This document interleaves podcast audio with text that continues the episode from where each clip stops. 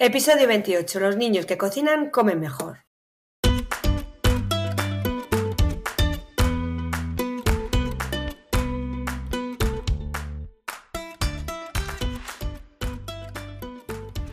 Bienvenidos a Los niños que cocinan comen mejor, el podcast de cocina y alimentación equilibrada de la red de escuelas de cocina Kitchen Academy para padres y madres comprometidos con el poder que tiene aprender a cocinar para llevar una alimentación saludable. Cada semana te hablaremos de forma sencilla de los alimentos y sus nutrientes, de cómo combinarlos para hacerlos más atractivos y cómo involucrar a los niños en la cocina del día a día para que sean artífices de su propia alimentación.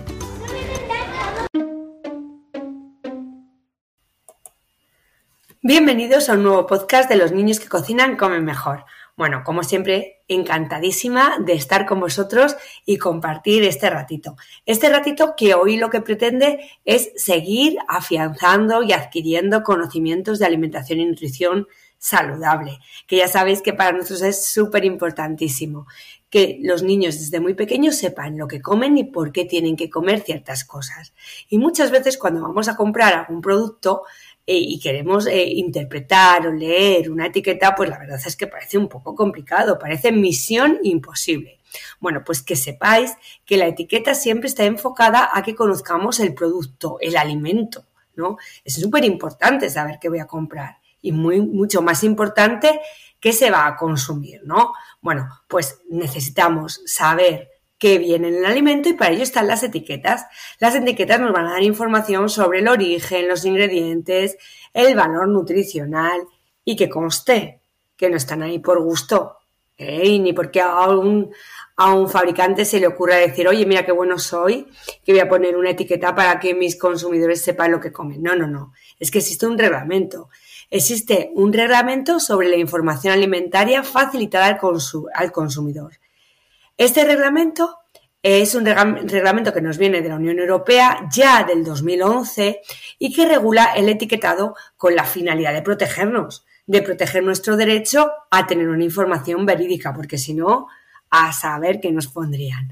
Bueno, normalmente siempre se han ido eh, haciendo eh, modificaciones, ¿no? ¿Por qué? Porque si eh, una cosa es que no se obligue al fabricante a que nos informe de qué estamos comiendo, pero claro, nos puede informar de aquella manera. Mm. Entonces, es verdad que cuando nos informaban, no nos informaban con la claridad suficiente.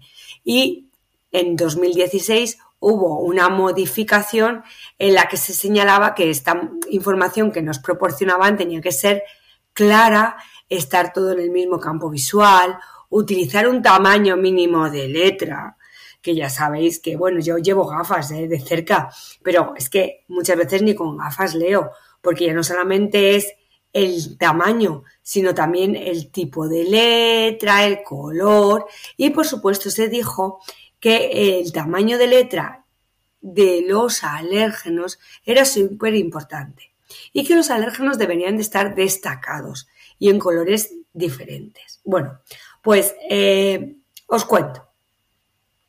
Os cuento primero, a grandes rasgos, eh, pues estas cosas, ¿no? Sobre el tamaño de letra y demás, y qué tiene que tener una etiqueta. Bueno, pues primero vamos a hablar del tamaño de letra.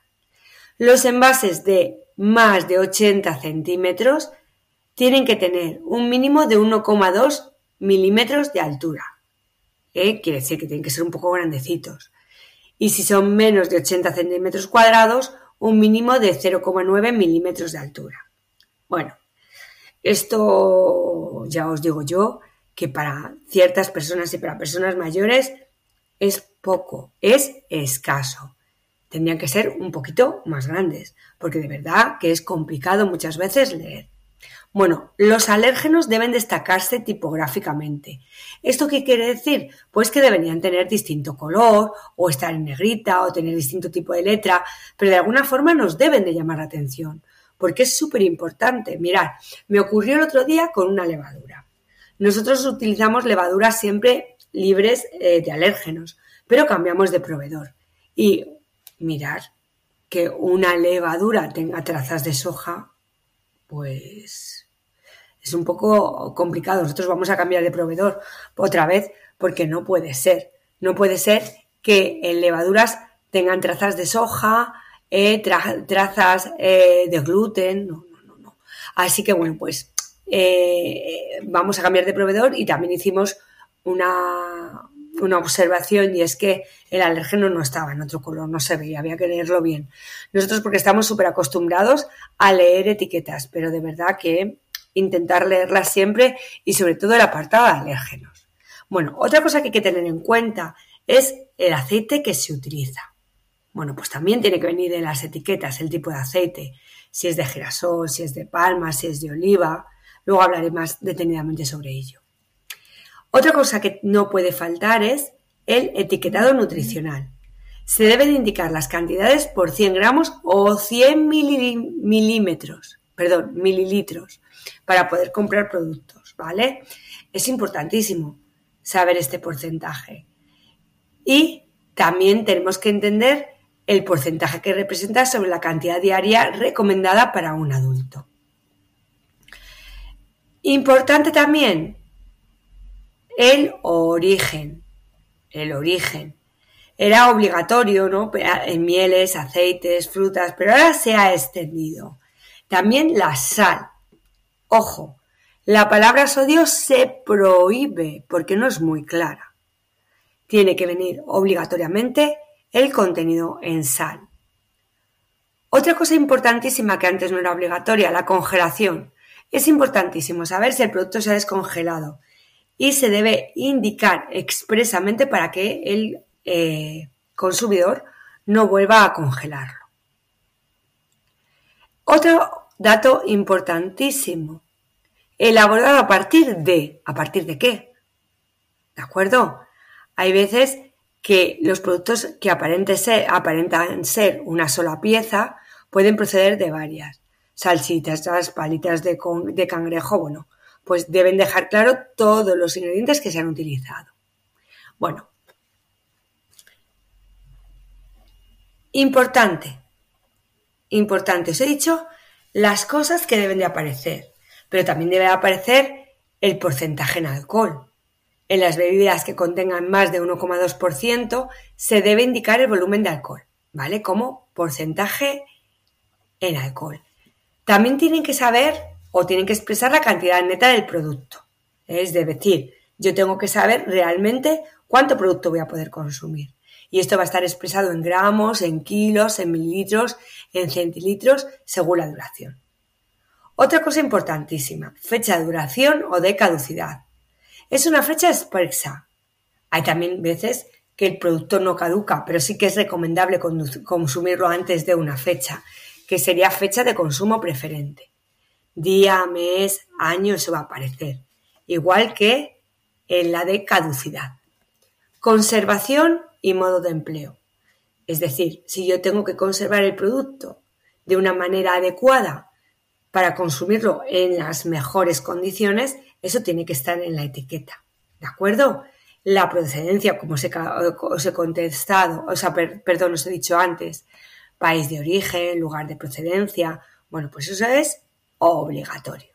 Bueno, una vez que ya os he contado lo que es obligatorio, vamos a centrarnos en la información nutricional, que eso es a lo que nosotros más nos interesa como escuela, ¿de acuerdo?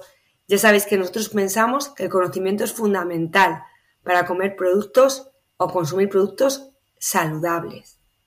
Y tengo que saber lo que como. Y tengo que saber las calorías.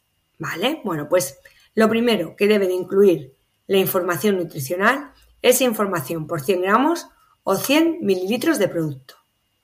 Y van a informarnos sobre el valor energético, que se puede expresar en kilojulios o en kilocalorías. La cantidad de grasa total y la grasa saturada, que se va a expresar en gramos. La cantidad de hidratos de carbono y de azúcares, que también se expresará en gramos. La cantidad de proteínas y la cantidad de sal. Bueno, todo esto en gramos. Pero claro, hay muchas veces que esta información se queda un poco coja, realmente. Porque si me dicen la grasa total o la grasa saturada, no sé qué grasa monoinsaturada o polinsaturada voy a consumir. Si me hablan grasas, o sea, cantidad de hidratos de carbono y de azúcares, no sé qué cantidad de hidrato de carbono voy a consumir complejo o simple. No sé qué cantidad de azúcar o qué, o qué azúcar voy a tomar. Por eso es muy importante que eh, la lo que nosotros consumimos sea eh, una información clara y que sepamos realmente qué grasas consumo, qué carbohidratos consumo, por qué debo de consumir un producto elaborado y por qué otro no. Bueno, todo esto voy a intentar contároslo en este podcast, ¿no? Pues qué, cosas deberíamos de tener en cuenta y qué cosas deberíamos de, eh, nos deberían de aclarar más, ¿vale? Bueno, declaraciones nutricionales, que voy a por ello, ¿vale? Serían mensajes o representaciones, ya sean dibujos, gráficos, pictogramas, que nos sugieren que el, alimento tiene unas propiedades nutricionales beneficiosas, ¿vale? Bueno, ojo, que nos, muchas veces nos dicen, eh, este producto eh, tiene, es muy bueno para mi salud, porque es bajo en sal. Mm, ojo, cuidadito con ello. No os creáis todo lo que leéis, revisar bien la etiqueta. ¿eh? Revisar bien la etiqueta. ¿Por qué? Porque hay veces que son ambiguas o engañosas, ¿de acuerdo? Entonces, eh, bebidas con, un, con más de 1,2% del volumen de alcohol no pueden figurar como una propiedad saludable. ¿De acuerdo? y tampoco como una... Y, ¿Y por qué digo yo esto? Porque muchas veces dicen reducido contenido en alcohol. Perdona, tiene alcohol. Y el alcohol no es saludable, por tanto, no puede tener esa declaración. Eh, importante también, cómo interpretar lo que consumimos. Lo primero que debemos tener en cuenta es qué cantidad vamos a consumir y cuál es la ración de consumo. A partir de aquí podemos calcular de forma sencilla con una regla de tres qué calorías y qué nutrientes nos va a aportar el producto. Muchas veces los envases ya llevan el cálculo de energía, pero esa energía y esos nutrientes son por ración. Pero ojo, esa es la ración que yo consumo. Bueno, la cantidad que realmente vamos a consumir es superior o inferior a la que nos dice el producto. Por ejemplo, cuando nos hablan de desayuno, en cereales nos suelen hablar de una proporción de 30 gramos. Bueno, pues tú sabrás si consumes más de 30 gramos o menos de 30 gramos, porque si no tendrás que hacer tu regla de tres para saber realmente qué estás consumiendo. Las calorías. Puedes conocer las calorías que aporta un producto teniendo en cuenta esta ración de consumo, tal y como os he comentado. Pero puede ser que, estén dándonos más calorías de las que realmente nosotros creemos porque vamos a consumir más. Por ejemplo, bajo valor energético de un producto se considera si en sólido tiene menos de 40 calorías por cada 100 gramos, en líquidos menos de 20 kilocalorías por cada 100 gramos y en edulcorantes menos de 4 kilocalorías por 6 gramos de sacarosa. Entonces, eh, realmente revisar y ver. Aunque siempre os quiero recordar que no todos son las calorías.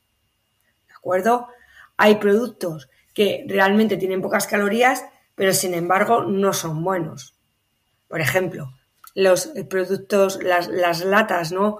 De, refrescos edulcorados. Pues tampoco, eso no es bueno, aunque no tenga muy muchas calorías. ¿De acuerdo? Las grasas nos pasa igual. Bajo contenido en grasa se considera si un producto tiene menos de 3 gramos cada 100 y en líquidos menos de 1,5 gramos cada 100 mililitros. Pero ojo, las grasas saturadas siempre son muy malas y las grasas, los ácidos grasos trans son súper malos. Entonces, si en un producto se nos indica que hay un aceite vegetal hidrogenado o una grasa parcialmente hidrogenada, pues deberíais rechazar ese producto o buscar otro que no las tenga.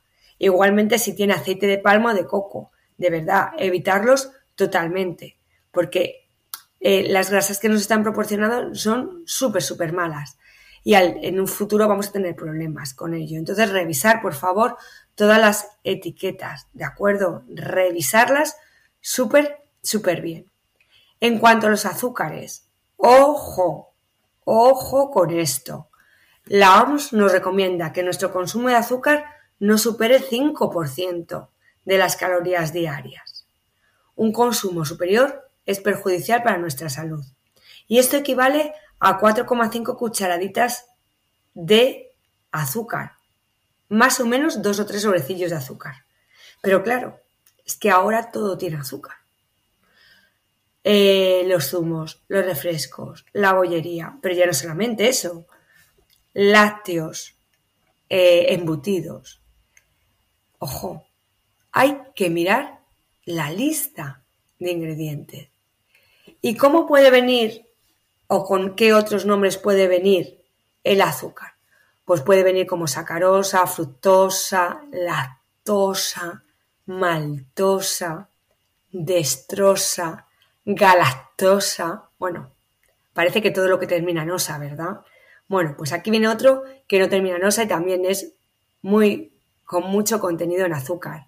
La maltodestrina, el ágave, la melaza, jarabe, sirope, caramelo, azúcar invertido, azúcar de remolacha, concentrado de azúcar de zumo de frutas, néctar, almíbar, fijaos. Fijaos qué cantidad de azúcar metida en ingredientes de alimentos que al fin y al cabo nosotros no tenemos por qué saber eso.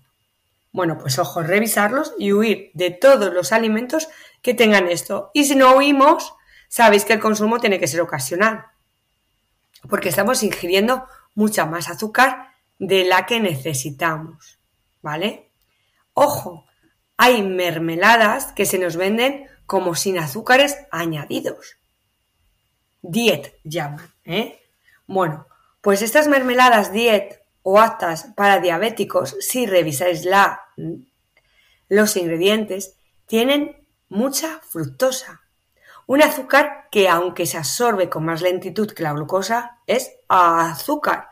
Contiene calorías y eleva la glucemia. Así que eso de apta para diabéticos, ahí lo dejo. Y también para vosotros, ¿eh? Ojo, revisar todos estos productos que nos dicen aptos para diabéticos, sin azúcares añadidos. Ojo, ojo, ojo. No se pueden consumir con exceso. Y ahora me centro en los azúcares que tienen los tomates fritos. ¿eh? Bueno, tomates fritos eh, que tienen eh, azúcar en un 3,4%. Ojo, ojo. Y además, perdón, más todavía. Si vamos a la información nutricional, veremos que entre hidratos de, hidratos de carbono tienen un 9,1%. Y de ellos, 7,4 son azúcares. Ojo con ello. Ojo con los productos lácteos, bajos en grasa, pero puro azúcar. Puro azúcar. Mirad, si os vais a eh, productos, no quiero deciros uno en concreto, cual, cualquiera de estos que son para la línea, ¿vale? Que nos dicen 0%, 0%, todo el 0%. Yo huyo del 0%, ¿eh? Ya cada vez más. Si fijamos, eh, del 18,8 gramos de hidratos de carbono que contiene un vasito de crema, 15,1 eh, gramos provienen de azúcar. En los ingredientes también puedes ver que aparece la palabra azúcar varias veces. O sea que tenemos hidratos de carbono, azúcar y nos dicen que es muy light. Yo no entiendo nada. Ojo, ojo que estos postres para el verano eh, y lucir figurín no, no nos convienen. Ni para el verano ni para el invierno. Muchísimo azúcar. Muchísimo azúcar. Huir, huir de ello, de verdad. Huir de todo esto. Ojo. También con la destrosa y azúcar moreno parcialmente invertido. Vienen mucho en, en productos que se venden como sin gluten, ¿eh? libres de gluten. Se venden en estos, en estos productos libres de gluten para que, a ver, ya sabéis que las harinas que no tienen gluten, la, verdad es que no estamos acostumbradas a ellas y nos cuesta consumirlas, nos cuesta comerlas. Entonces, lo que hacen es meter destroza y azúcar moreno. y lo que hacen es subir el nivel de azúcar muchísimo. Sí, son palatables, ¿no? las queremos comer, pero fatal, fatal. Así que ojo, ojo con ello. Fibras, fibras que tenemos que comer, fibras que es importantísimo y que también vienen como, como producto, o sea, como ingrediente en las etiquetas, ¿no? Bueno, eh, sabéis que el producto tiene que tener como mínimo para que tenga, sea fuente de fibra 3 gramos por cada 100 y un alto contenido en fibra 6 gramos por cada 100. Bueno, eh, muchas veces has pensado, yo ya fibra tomo un montón porque tomo pan integral, porque tomo cereales integrales, entonces yo ya me paso de fibra. Bueno, pues ojo, leer las etiquetas, leerlas bien, porque no es solo todo lo que reluce, muchos panes y muchos cereales llamados integrales están hechas a partir de harina blanca y lo que se le hace es añadir un poco de harina integral o un poco de salvado.